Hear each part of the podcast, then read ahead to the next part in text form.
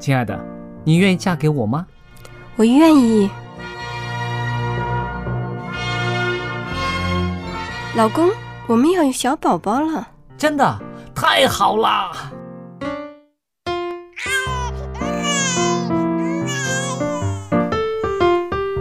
妈妈，妈妈，看我画的画，好看吗？真好看，宝贝画的太棒了，拿去给爸爸看看。爸爸妈妈，我去上大学了，你们多保重身体，我放假就回来。出门在外要注意安全。好好吃饭，天冷了，别忘了多穿衣服。好了好了，别唠多给。家里打电话哦。孩子啊，啥时候回来吃饭呐、你爸想你啦。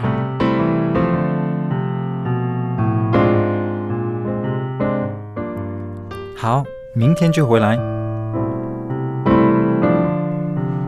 家人，给我生命的人，与我共同生活的人，与我分享喜悦的人，也是给我带来麻烦的人。每一天说说笑笑，有时也吵吵闹闹，因为我们是一家人。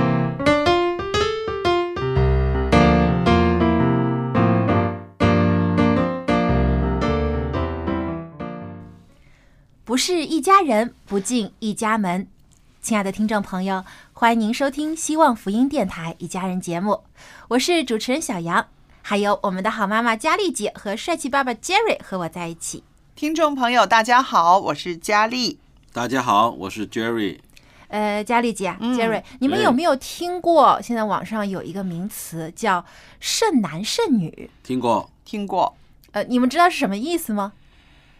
开始的时候觉得是有点贬义吧，开始就好像是剩下来的剩，是不是？嗯，对，但是听着听着，大家也觉得没有贬义啦，因为这种年龄的男青年、女青年很多啊，有什么了不起的，就没有贬义了。现在可能带有一点自嘲的这种说法，会笑称自己是一个剩男或剩女。那网络上呢，我看了一下，有一个基本的呃概念呢，就是说是一些条件还不错的男女青年，那么因为可能各样的因素，工作啦，或者是对于感情的追求啦等等，呃，年龄。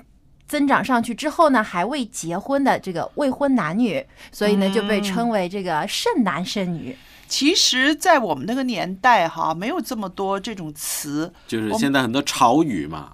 那嗯我我们那时候就说啊，这个人比较晚婚，对对，那就就就很好啦，也有被称为是所谓的大龄青年，嗯，哎，这个是什么意思？什么叫大龄青年啊？就是指年龄比较大的还没有结婚的，因为以前认为结婚了就不是青年了嘛，啊，就是年龄大了还没结婚的。但是呢，到底多大算大龄呢？对呀、这个真的是没有一个标准的。我觉得结婚这样事啊，这件事啊，根本跟年龄没有什么关系，跟这个心智有关系。嗯同意吧？呃、对我我也很赞同这样的说法，因为啊，你想现在有一些在农村，他们因为结婚观念比较早。有一些可能才二十二岁、二十三岁，你还没结婚，哎，家里一些长辈就开始唠叨了，就开始说，哎，怎么这么大年纪还不结婚呢？那可能在城市当中有一些年轻人到二十八九岁还未结婚的，还是很正常的现象。所以说，其实对于这个所谓的大龄，到底是多大的年龄呢？没有一个所谓的标准。嗯，嗯，而且刚才佳丽姐你说的这个跟心智有关，我就想到我有个朋友，他在他的朋友圈上就写了这样一句话，他说：“哦没有该结婚的年龄，只有该结婚的感情。嗯，这话说得好。赞成。因为现在有很多人都觉得啊，我到这个年纪了，我就应该结婚了。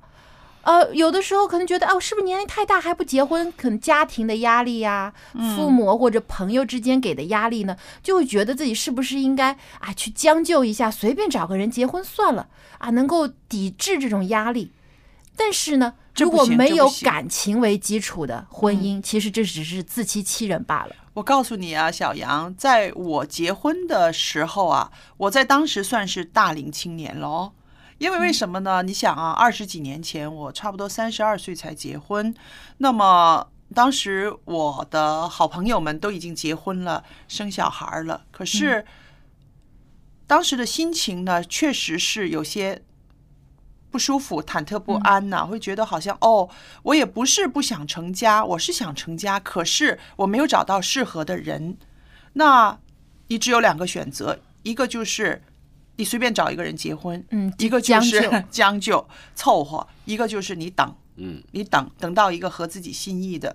那我到现在为止呢，我觉得非常好，我等等到一个合自己心意的，那么以后的很多的问题啊、矛盾呐、呃难处啊就没有了。但是如果当时我随便找一个人，为了不让人觉得我是一个大龄青年、一个剩女，然后我就凑合着结婚的话，我相信我这二十几年来不会有这么平安安乐的日子吧？呃幸福的生活。对对对那当时呃，您是怎么样？呃，去面对家人或者说朋友给你这种压力呢？或者他们有没有给过你这种压力？有的，有的，有的人会说：“哎呀，你干嘛这么挑啊？”我相信现在也还是有这些人在旁边煽风点火的。那我一直有一个信念，我就是说，哎，这可不是买颗菜耶，不挑怎么行啊？那我挑别人，对别人也会挑我啊，对对不对？那我就是觉得这样子的话就很公平的，我干嘛要把我自己的一生委曲求全来来来来堵你们的嘴？我就就什么了。所以那个时候，我觉得确实是有点压力。那个压力其实与其说是从外界来的，不如说是嗯自己给自己的。就是你能承受外边的人给你的压力，啊你自己没有给自己压力。啊、但是自己也会有的时候也会问，因为这些人的这些话呢，会让你感觉到是不是呢？我是不是真的像他们所说的我太挑了？是不是我像他们所说的我太不现实了？因为你已经过了三十岁了，你还能等到什么样的好人呐、或者是什么？这种压力其实是变成了你自己在心里面的一个千回百转的，一直问自己，到底我要什么？到底我这样子决定对不对？那么，可是我觉得你要有一段幸福的婚姻，你首先要学会爱惜自己，嗯，不要凑合，不要委屈自己。对对，是的，是。就像是圣经当中有说“爱人如己”，你如果不爱自己，你嗯怎么去爱别人呢？对，对，而且您刚才说的就是，有的时候压力其实外在的压力，最主要是最后变成自己给自己的压力。因为现在你说真的不在乎别人的眼光，这一点也不可能，不容易做到，因为。我们既然是生活在一个社会当中，嗯你周围自然而然有亲朋好友，但有些人是真的出于关心，会啊经常会啊关心你的这种感情生活啊，嗯或者是婚姻状况啦。当然也有一些人只是啊好奇呀、嗯或者为了满足他们的八卦的这种心态。那其实有的时候就要看你到底在乎的是谁的看法，嗯是这些真心实意为你打算、体谅你的人、理解你的人，他们的在乎呢，还是那些无关紧要的人？是这样说的很对，因为哈，我自己也到了这个年纪了，我身边也有一些啊、同年代的人，他们开始为自己的孩子着急了。嗯，对啊，因为他们比我早，婚嘛，对不对？他们就开始就说：“哎呀，怎么办呢？怎么办？”后来我就问他们一个问题，我就说：“我说你到底是想你女儿结婚呢，还是想她幸福啊？”然后他说：“那我当然是想她幸福了。”我说：“对啊，你的想她幸福的话，那你就不要逼着她去结婚来，来来，光是做成了这件事就行了。”我说：“因为结婚之后，她所需要的生活是一种。”幸福的生活嘛，对不对对，佳丽姐，你说的太对，所以我就我就我就也会跟他们说，你如果是说单单想你儿子结婚，你女儿结婚这件事好办，对不对啊、但是你想他幸福的话，就说你就要有一点有一点空间时间给孩子了。对。那我们现在再讲一下另外一方面，嗯为什么现在？呃，这这些大龄青年或者我们所说剩男剩女会越来越多呢？因为不生小孩子哦，大部分的人是不是啊，？呃这也是原因之一吧。就是现在的人对于这个后代的这个要求，也不是说不生嗯孩子，是就是说可能是因为一个是养养孩子的这种投入啊，嗯现在越来越多，大家都希望把自己的孩子，既然要生孩子了，一定要把他养好。嗯啊，要让他成才等等，也给他好的条件，所以这个投入肯定很多，嗯无论是经济上面、时间上面、精力上面，都是大量的投入。可能有一些年轻人觉得我还没准备好，对，呃，我哎呦，我现在还没有功成名就，我的事业嗯。还没好，我没有办法给我的这个家庭以后有一个稳定的环境，那我现在还要奋斗，所以就可能推迟、推迟再推迟。嗯。嗯，有很多社会因素的，譬如呃，现在女性的这个所受的教育程度，还有他们能够在社会上立足，他们在经济上可以自给自足，跟以往呢，确实是说有一些个呃差异了。所以呃，现在很多女孩子她们也觉得，呃，我可以供给我自己一个蛮舒适的生活的话，我不想让自己的生活质素降低。嗯，也就不需要在物质上依赖对男性然后，除非那个感情是让我很很满意的，像你嗯。刚刚说的，只有那个适不适合结婚的情感，对不对？追求这种精神上的他如果觉得在这方面，他觉得啊，得到他自己想要的了，那他可能会稍微的有一些调试，或者是牺牲，他也愿意。但是如果没有找到一份这么让他满足的情感的话，他也觉得他现在他活得也很好啊。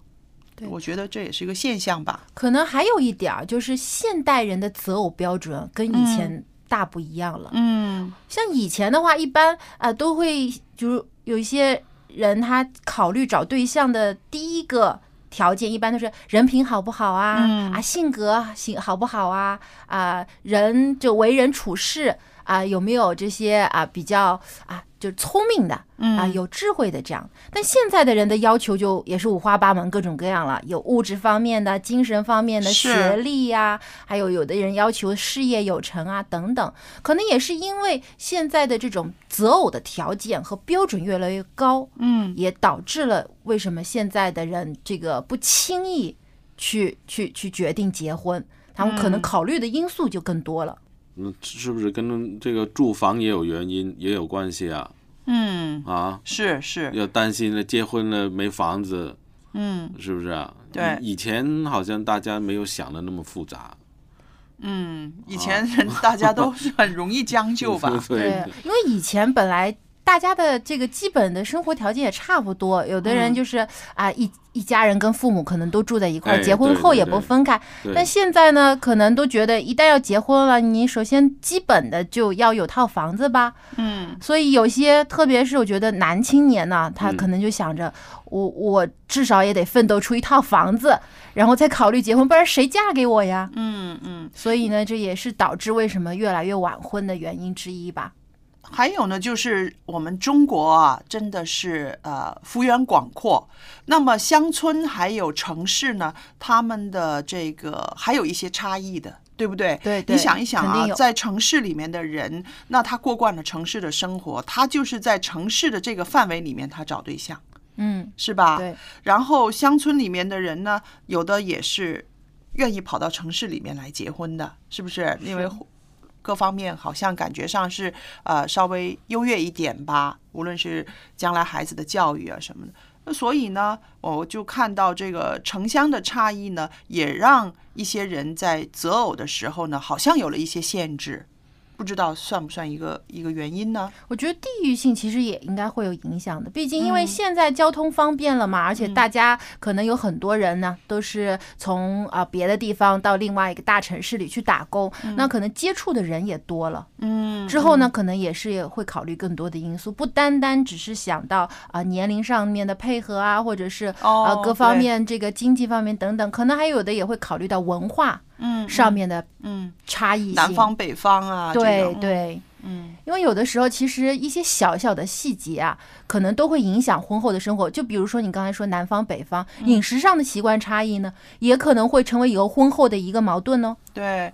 那么说到这个大龄青年，我相信现在啊、社会上很多人用“大龄青年”这几个字呢，给人一个标签儿。我觉得这个是一个不好的感觉。对，就嗯。好像刚才说的剩男剩女，一听这名字就觉得有点贬义，嗯有点不舒服。对，觉得好像你就是嗯。被选剩下来的这种，其实不应该哎，可是我知道有些人把它写成是神圣的圣哦，那个剩男剩女啊，就是说他们是蛮洁身自爱的，不是说不是不是是是丰盛的盛，哦。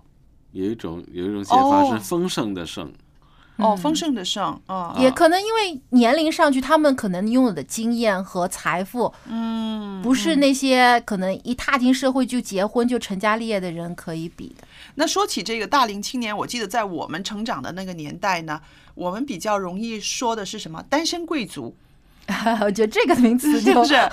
很好。钻石王老五，对呀、嗯是不是？我们那个年代是说这样子的，好像没有说像大龄青年似的，让人家的感觉是啊、比较稍微有点贬义的。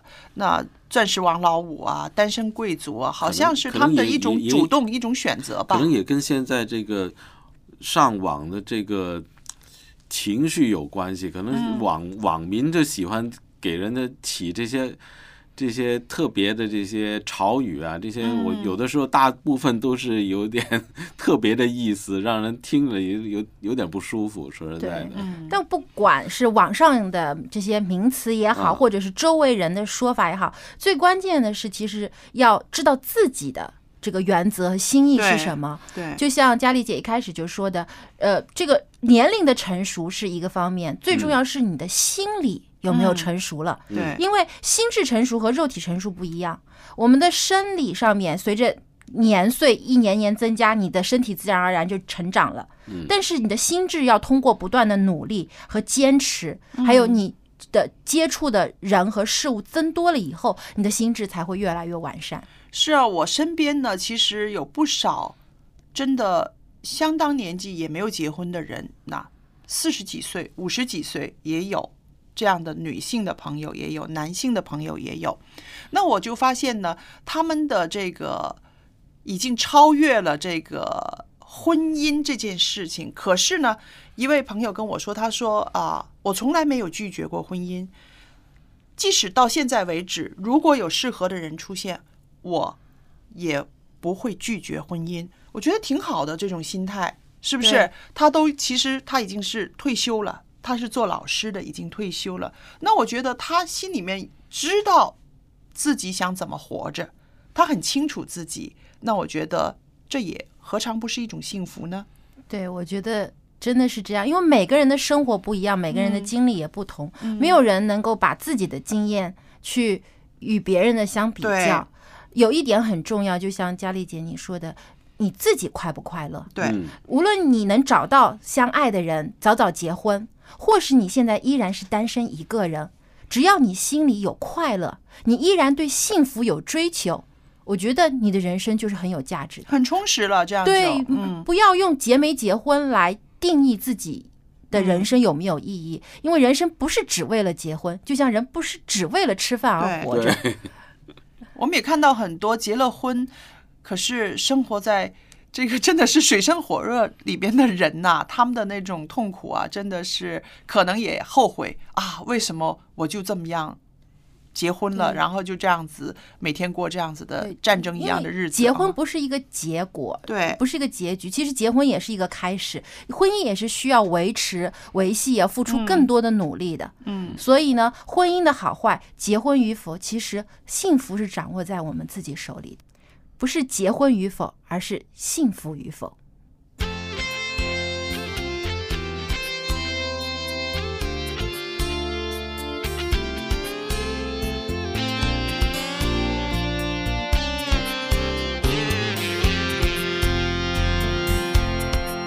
将一生交给你来回应你的爱，我要用全心全心全意全力来爱你。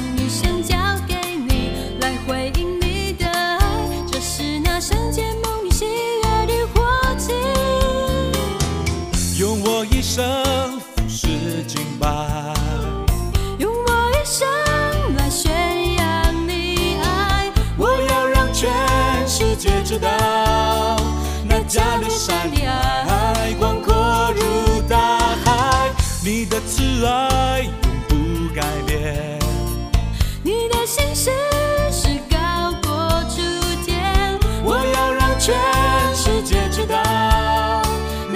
加略山的爱，那加勒山的我将。一生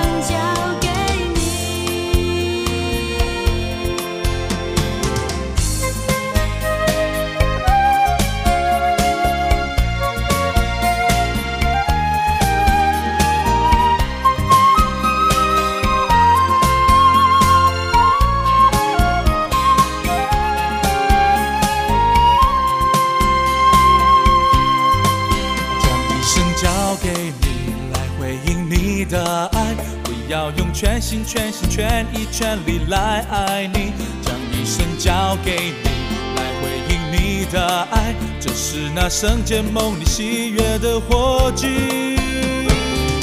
用我一生是敬拜，用我一生来宣扬你爱，我要让全世界知道，那加略山的爱广阔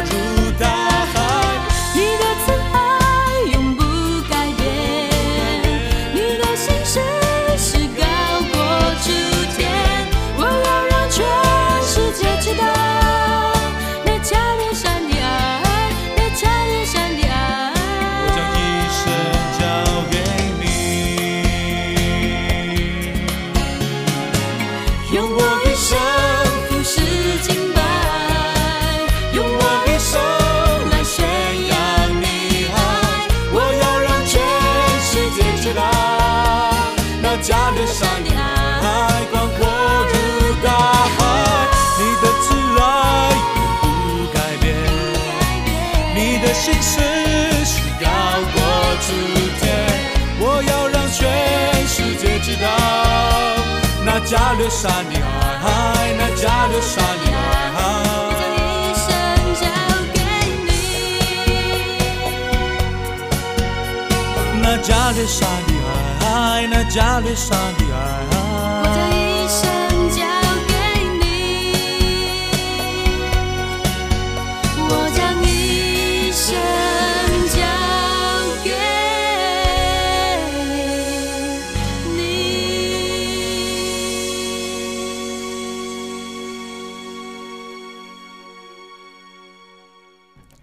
接下来又到了春雨和您分享亲子主题的时间了。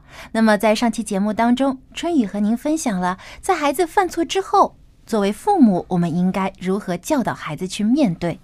那么接着上期的节目，今天春雨继续和您分享犯错之后应该如何应对。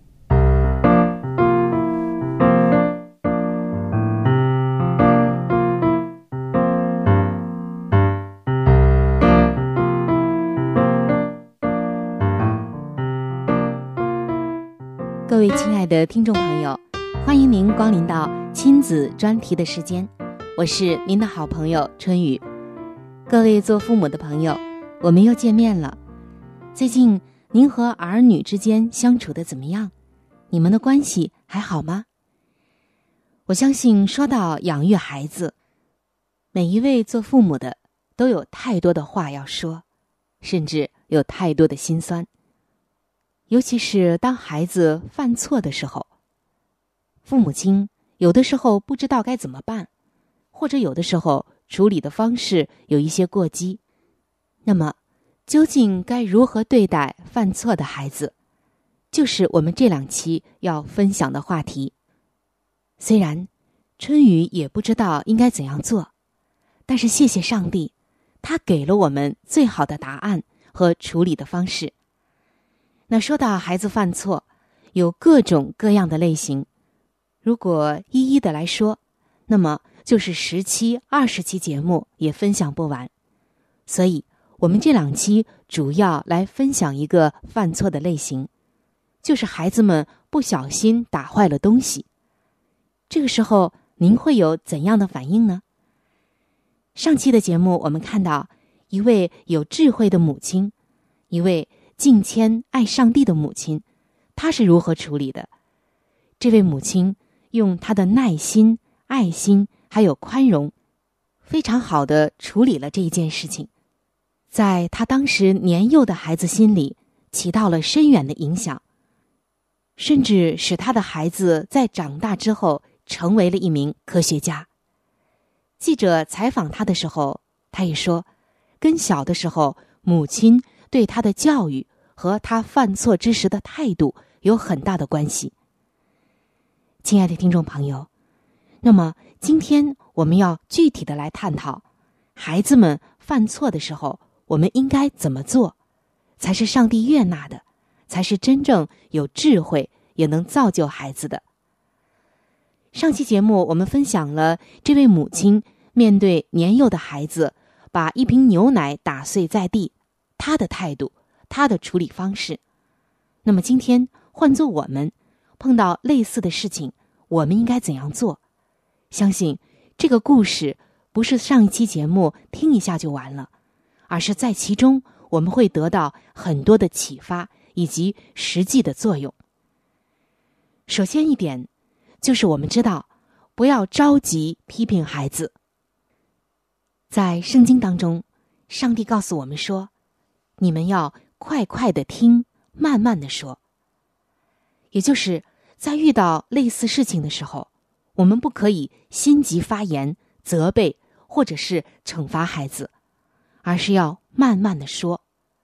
人的怒气往往会让人做错事、说错话，但上帝给我们的这些经文却是让我们先冷静。不要心急发言。我们是在养孩子，不是在养花、养玻璃窗、养盘子、养牛奶瓶。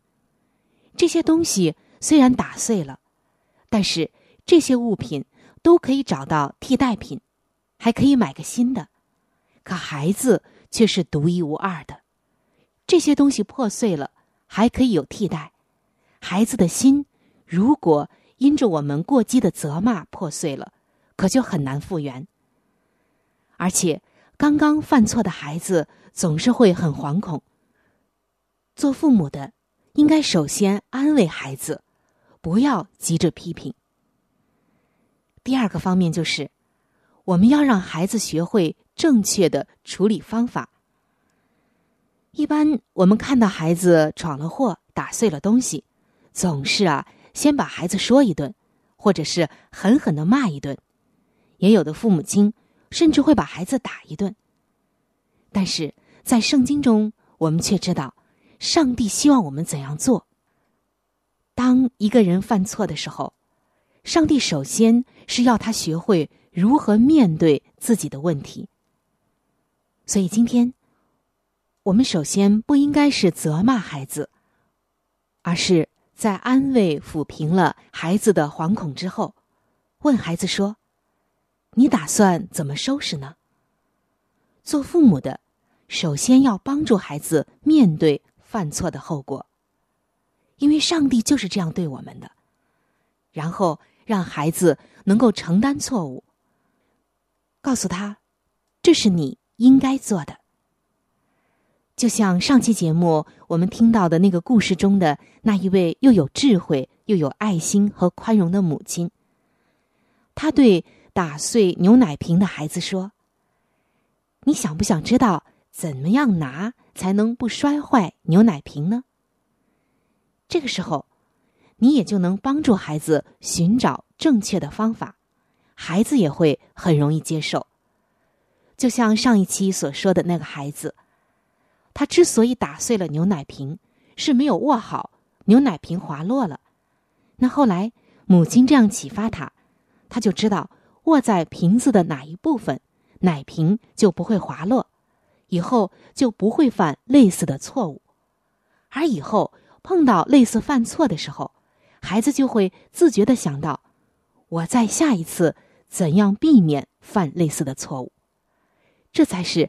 真正的帮到你的孩子，打骂是不管用的，只会吓坏他，或者让他远离你。我们再来看第三个方面，在面对孩子犯错的时候，要引导孩子预见事情的后果。今天，你的孩子如果知道自己会摔破花盆儿打破窗户、摔坏盘子等等，他肯定也不会去做的。但是小孩子的精力总是比较简单，好奇心又重，做事儿当然就不可能像大人一样考虑的非常周全。针对这一点，父母亲可以引导孩子去猜测事情发生的后果，让孩子考虑是不是接受，这样孩子在做事的时候就会联想到父母之前对自己说的话。从而反省自己的行为，由此做出改正，并且能够慢慢的掌握预料事情的这个能力。如果你一味的只是责罚打骂孩子，那么在孩子的心中会有一个错误的概念，那就是他会认为那些打碎的东西在你的心中比他更重要。但是，亲爱的父母亲们，我们想一想，难道打碎的东西真的比你的孩子重要吗？当然不是。可孩子有了这样的概念之后，就会伤到你们的亲子关系，也会伤了你们的感情。当我们犯错的时候，上帝是怎样对待我们的呢？他并没有责罚我们，而是差派他的独生爱子耶稣基督来到世间拯救我们。上帝马上启动了救赎计划应急系统，而不是责罚。所以，亲爱的听众朋友，我们看到，在上帝的眼中，人是最宝贵的。我们也看到，上帝是怎样对待犯错的人的。所以，今天，既然孩子是我们的宝贝，难道我们不更加应该用上帝对待犯错的我们的方法和慈爱来对待我们的孩子吗？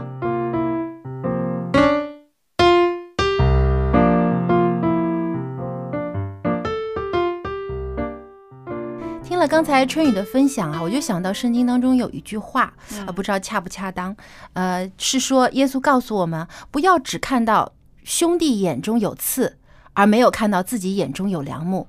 其实有的时候我们看孩子也是这样，当孩子犯了一点错误啊，我们就大惊小怪，还觉得哎呀，这个这么简单的事情你都做不好啊，这些简单的问题你都要出错啊。但你有没有想过，其实作为父母，我们也经常在犯错。啊我们也有经常做的不对，明明是简单的事情却没有做好的时候。我我已经学懂了，我现在真的是不会乱乱骂孩子的。你是怎么学到这一重要的不是？我我就是当你真的坐下来冷静的想一想，其实我小的时候也犯过同样的错的时候，嗯我真的不舍得再这样，就是只是骂。嗯只是说嫌他了嫌他了，嗯对，因为自己曾经也做过这样的傻事，嗯真的是自己嗯改了，对，我真的觉学懂了，得觉得 Jerry 真的 挺会反省自己的，他会把自己童年的时候跟孩子做比较，所以可能大人有的时候真的会忘记了，忘记我们也是从小的时候这样一步一步成长起来的，嗯也是从跌打滚爬当中才慢慢的站起来，才嗯有现在的能力和智慧。所以呢，不要一下子就把要求提得很高。还要求孩子做这个做到那个，像是好像一下子就十班八十八般武艺，样样精通的那样。还有，我觉得呢，父母应该多跟孩子说自己的感受。那你常常说你做这件事令我很生气，你你这样子做，你简直是啊想气死我了，我真的是后悔生了你啊什么的。你这种是一种发泄，嗯，那么更多的时候说孩子做了这件事情，你让我觉得不舒服了，我伤心了，甚至我生气了，我为什么要生气？嗯，那你要跟他讲，要很细心的跟他讲，一条一条的，是因为你这样子，你让妈妈感受到这样子我很难过，所以呢，我也会发脾气。你要跟他说，我常常就是说，无论是你养宠物也好，还是生孩子也好，如果你没有准备好自己，你没有心里面有那样的爱，没有预备这么多的时间来应付这些小生命的话，那就先不要生，也先不要养宠物。那宠物虽然是说你不可能啊跟他讲道理，但是你的一些言行啊、表情啊、举止啊，一样是一种传达，对不对？而且我觉得孩子虽然是上帝赐给我们的产业，但始终还是属于上帝的。对，不是属于我们个人的。很多父母其实是把孩子看作是我的，这是我的孩子，我想怎么教怎么教而，他要必须照着我的期望去成长啊，我要他以后成为什么样的人，他就必须朝这个方向努力。但其实孩子不是我们手里面制作的一样产品，嗯，他有自己的个性，上帝也有赋予他。他的潜能、他的才能、智慧都是上帝所赐的。其实，大人可以作为一个引导和帮助者，但不能把自己想象成是我是创造了这个孩子，这孩子就得听我的。嗯，其实这是完全错误的。孩子有自己的发展轨迹，应该把他引导，而且呢，让上帝带领他成长。而且你看到现在的孩子们，他们也有很多的困局。我所说的困局，不光是说因为学校啊、教育制度啊、功课的压力多重啊。首先，他的玩伴少了，他可以从其他小孩子身上能够学会的一些东西已经少了。对，现在很多孩子都从什么东西上学呢？手机呀、呃，电视啊、嗯网络啊、电脑啊，都是从这种虚拟的东西当中去学。是，那以前的话呢，至少啊、呃家里面可能会有兄弟姐妹，那么看着大的，看着小的，可能自己心里面就有一些领悟，就算他有朋友、有同学，嗯，给他做榜样，嗯那个榜样也不是。有的时候也不是一个好的榜样，因为那他们的朋友也有这个问题。是啊，对，所以呢，就是说，你看，呃，小孩子他现在的生长的环境跟我们以前是不一样的，所以他们所受的引诱啦、挑战啦，呃，甚至这些个媒体所传达的东西呢，可能对家长的教育呢。是有一个更大的一个挑战，就是说你要用更多的时间，你要用更多的心心思意念，你要去来来来围住这个孩子对，而且父母应该多去接触和了解孩子他接触的世界对。很多父母还是生活在自己的这个年代里面，嗯啊，就把自己年轻的时候或者自以为的那一套呢去教给孩子。但其实现在的时代发展的太快了，很多孩子他接触的东西可能大人都不知道，都不了解。所以你怎么能够去理解你的孩子呢？孩子始终都跟你觉得有代沟，都觉得哎，你我懂的东西，我爸爸妈妈不懂的，他不理解我，所以呢，就反倒起到一种排斥的心理了。嗯。所以父母呢，如果能多花一点时间去了解孩子的世界，了解孩子的内心，那个时候，有的时候可能我们会幡然醒悟，觉得错的其实不是孩子，是我们自己。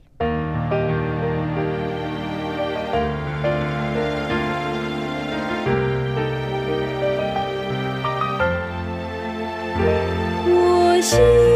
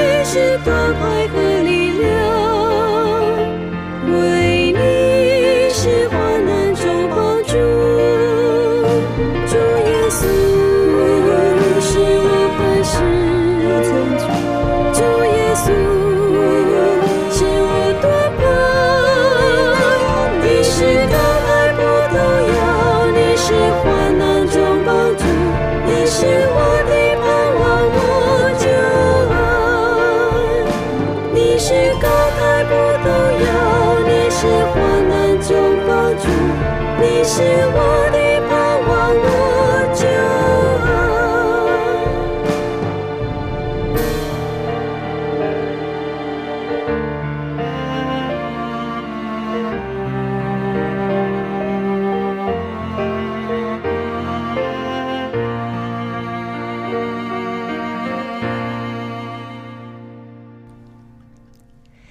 下来又到了蔡博士和佳丽姐和我们分享“家有一老，如有一宝”的环节。那么今天的主题呢，蔡博士要和我们分享正向心理学可以帮助老人什么？那什么是正向心理学呢？好极了，这个问题提得很好，你听听就知道了。嗯，我相信很多听众也很好奇啊。那我们一起我也来听一听。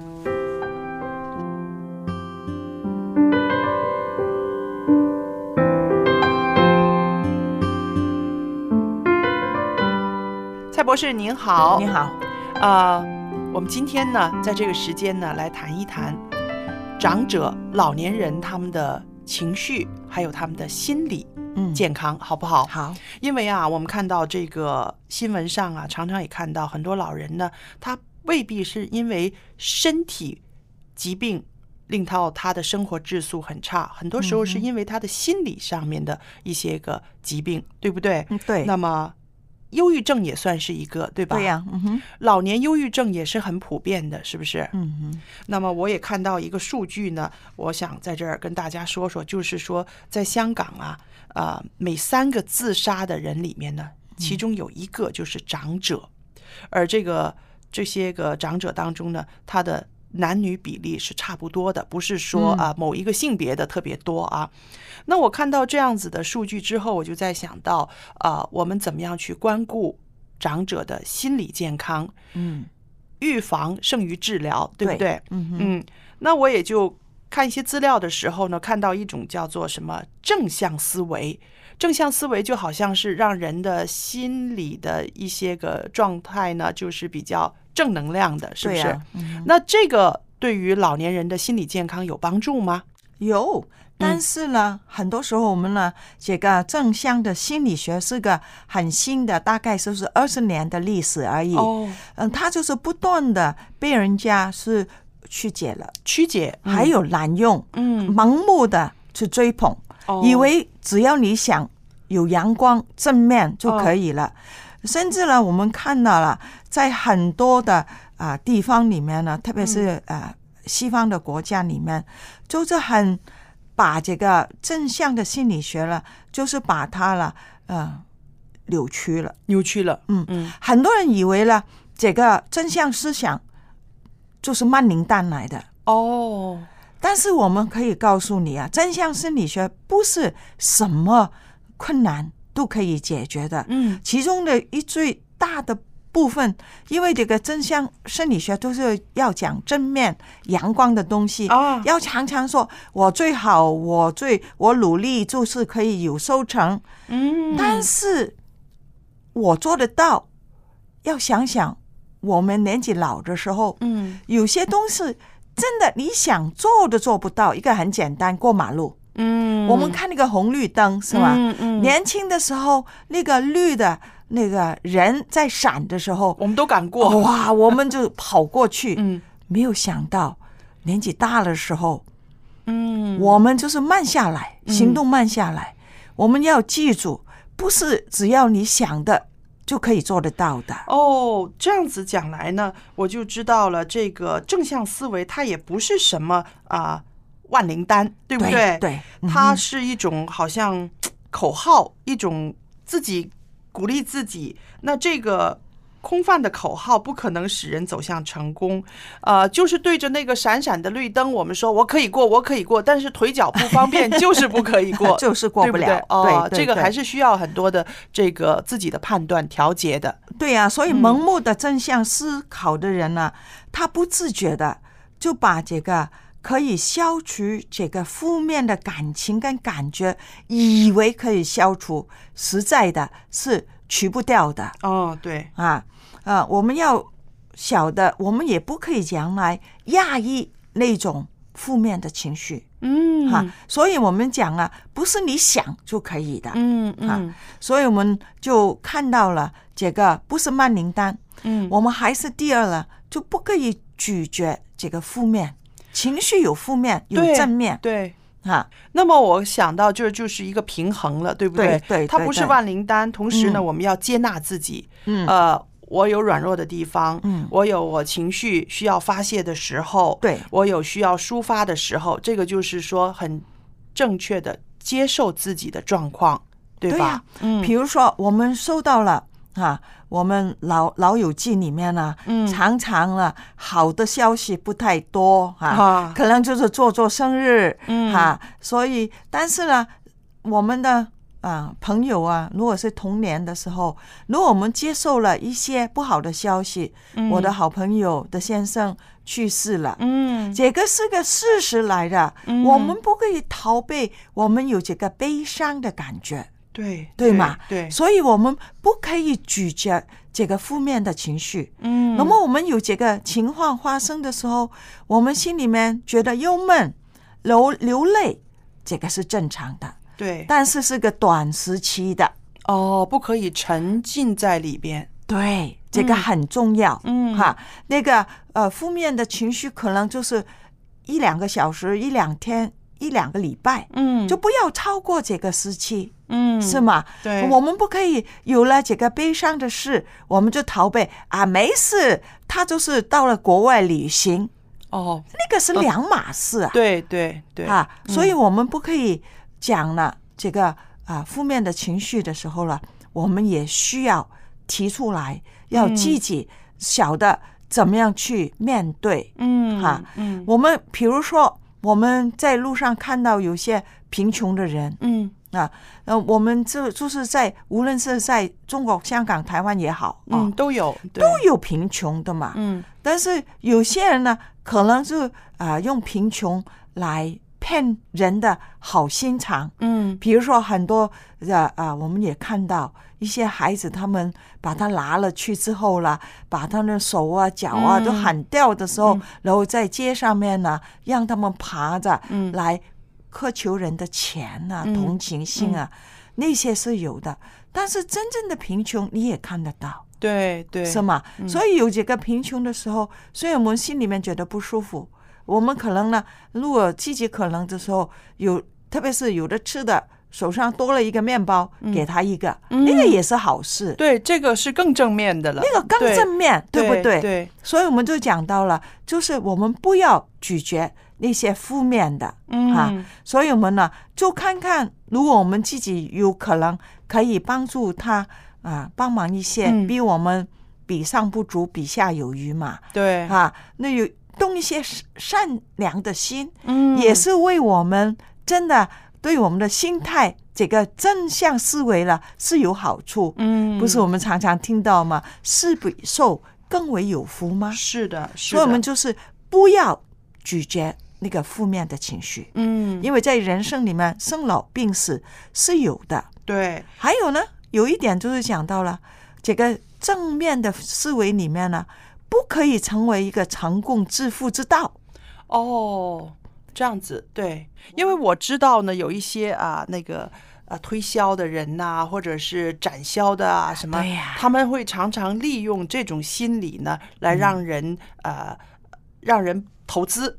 因为他们说，呃，你把这个钱给我呢，然后我们一起做一个团队，我们就可以成功。那他就每天好像洗脑一样的哈，就跟他们说，呃，只要我们努力，我们就会成功。啊，这个钱就是等着我们去拿的了，等着我们去赚的了。嗯那您刚刚跟我们说，就是说，呃，这种思维它可以帮助我们在情绪方面各方面做一个平衡，但是它并不是可以成为一个呃商业的一个一个手段，对不对？对呀、我们在嗯香港啊，看看啊，有时候为什么很多老友记在哪里排队？嗯它也不是什么社区中心，嗯也为什么这样多的老人家又男又女的，嗯特别是女的特别多。嗯嗯那么就在门门外等他开门，嗯，原来里面是做一些销售的手法，对，什么什么健康食品啦，还有什么按摩器啦，嗯。很贵的、哦，还有很什么。那个床啊，那个嗯用那个有瓷子的啊，嗯。还有你晓得了，我们年纪大一点的，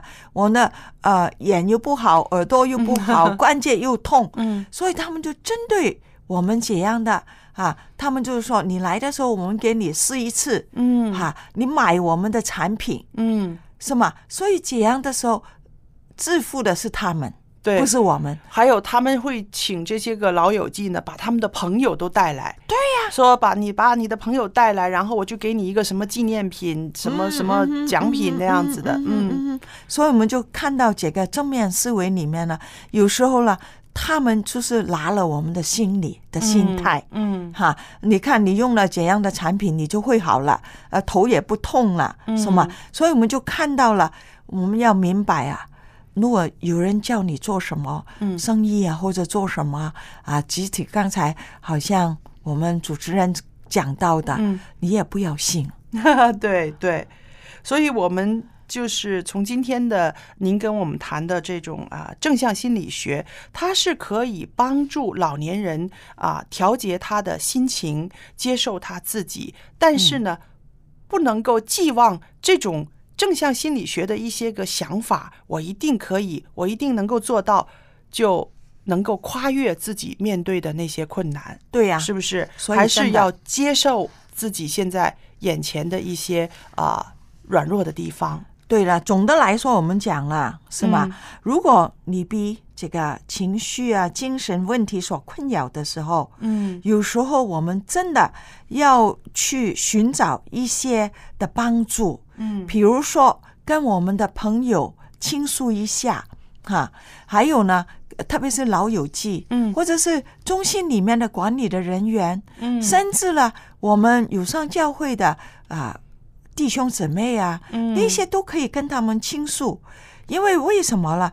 因为我们就最主要的，就希望我们能够增进在我们人生里面有个安静、舒畅的心态。嗯啊，我们最终的时候了，就可以改善一下我们的在老年的生活里面有个平静的心态。嗯所以我们常常都讲了，虽然这个正态生理学可以帮助一点，嗯但是我们有一个比正态生理学更大的，嗯，就是我们的救助。是我们可以祷告，是，我也常常用这个经文安慰一些老友记。嗯。这个就是凡劳苦担重担的人都可以到我这里来，我就可以使你们得安息。你看，那我就想到一些啊、年长的，他们经历过战争，甚至一些个逃难呐、饥荒啊，嗯。呃，赤手空拳的呃来到异地养大孩子，嗯，到年老的时候，确实想一想，人生中很多苦他都受了啊，嗯然后心里面就会不是很平静，嗯然后我就会用这个经文告诉他，上帝，我们的救主。他知道你受过的什么苦啊，你流过的眼泪。对如果你愿意来到他跟前，他会给你安慰，嗯，让你得安息啊。对心里面的平静啊。对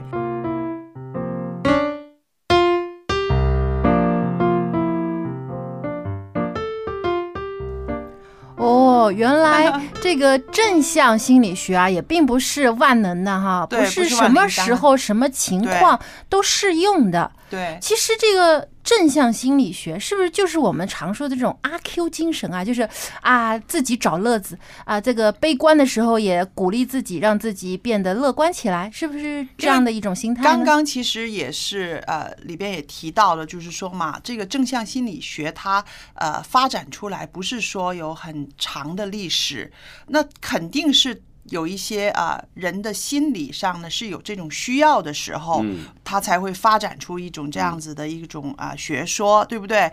但是呢，我们知道每一种学说呢都不是万灵丹。那么最实际的，尤其是面对老人的时候，我们会发现老人的一些问题，他的情绪也好，他的身体的机能也好，其实是非常复杂的，哪一套学说都未必可以可以全盘的解决他的问题。那么最主要就是说，还是说家里面的人，你要摸清楚、了解你面对的那个长者他的需要是什么。嗯，不同的情况用不同的方法。对，如果有的人是特别容易自怜的啊、特别软弱的，一点点小事他就觉得会想到死啊，会怎么怎么的。你当然用这个正向心理学的鼓励的话是有用的，增加他的信心，他给他多一点希望。嗯对，但是呢，如果不是他不是这种状态的，他是真的是有病了、受伤了、很疼了，已经在很很难过的忍受了，你还去跟他说不要紧的，没明天就会好，没事，睡一觉就会好。你想他是什么样的心理呢？他会觉得你不理解我。对呀、所以嗯真的是不是一套学说就可以解决问题的。对，我觉得这个其实啊，跟儿童心理学也有呃相似之处啊。嗯，因为我之前学过儿童心理学的时候，就发现小孩子教育其实也有所谓的正向，嗯，和这个呃，就是呃，如何去鼓励孩子，或者是还有一种方法就是惩罚孩子。嗯，但是不是惩罚就不好呢？其实惩罚也有它必要的时候。是，比如说对于一个啊、很很没有自信心的孩子。那你当然是要多鼓励，嗯啊，多表扬他啊，让他有自信心，让他培养出对自己能力的肯定，那他就会越做越好。但如果是本来一个就自信心爆满，甚至盲目骄傲的孩子，你还去表扬他，这样的话他会越来越自大，觉得自己啊无所不能，觉得都看不起别人，这种就不对了。这个时候你就要稍微啊让他压一压。告诉他要认清自己的能力，嗯而不是说你什么都好的，也要看自己身上有缺点的地是方。我想我们这个世界上哈，呃，我们的生活有一些乐趣，也有一些挑战，是因为我们每个人都不一样，是不是？是上帝把我们造的每个人都不一样，在世界上找不到一个相同的百分之百相同的人，这造成了我们的一些个啊、所谓的挑战吧。但是嗯它也同样是一个乐趣的来源。对，因为可能我们每个人的需求也不同，嗯所需要补充自己的、完善自己的地方也各有嗯各的不同的地方。所以呢，我觉得只有上帝可以使我们完全，因为人的方法始终都有一些的后遗症啊，或者有其他的欠缺的地方，但唯独上帝的方法是可以使我们完全的。所以呢，多寻求上帝，多亲近耶稣，我觉得这个无论是你在消极当中也好，或是有的时候过于的盲目自信也好，都能让我们清醒过来，都能让我们看到前面的道路。好，今天的节目就到这里。如果听众朋友您喜欢我们一家人的节目，或是您也有好的分享想与我们一同来交流的话呢，请来信告诉我们。我们的电邮地址是 l a m b at v o h c 点 c n，我们期待您的来信。下期节目当中，我们继续一起来讨论、来分享、来交流，期待你的参与。我们下期节目再见。再见啦。拜拜。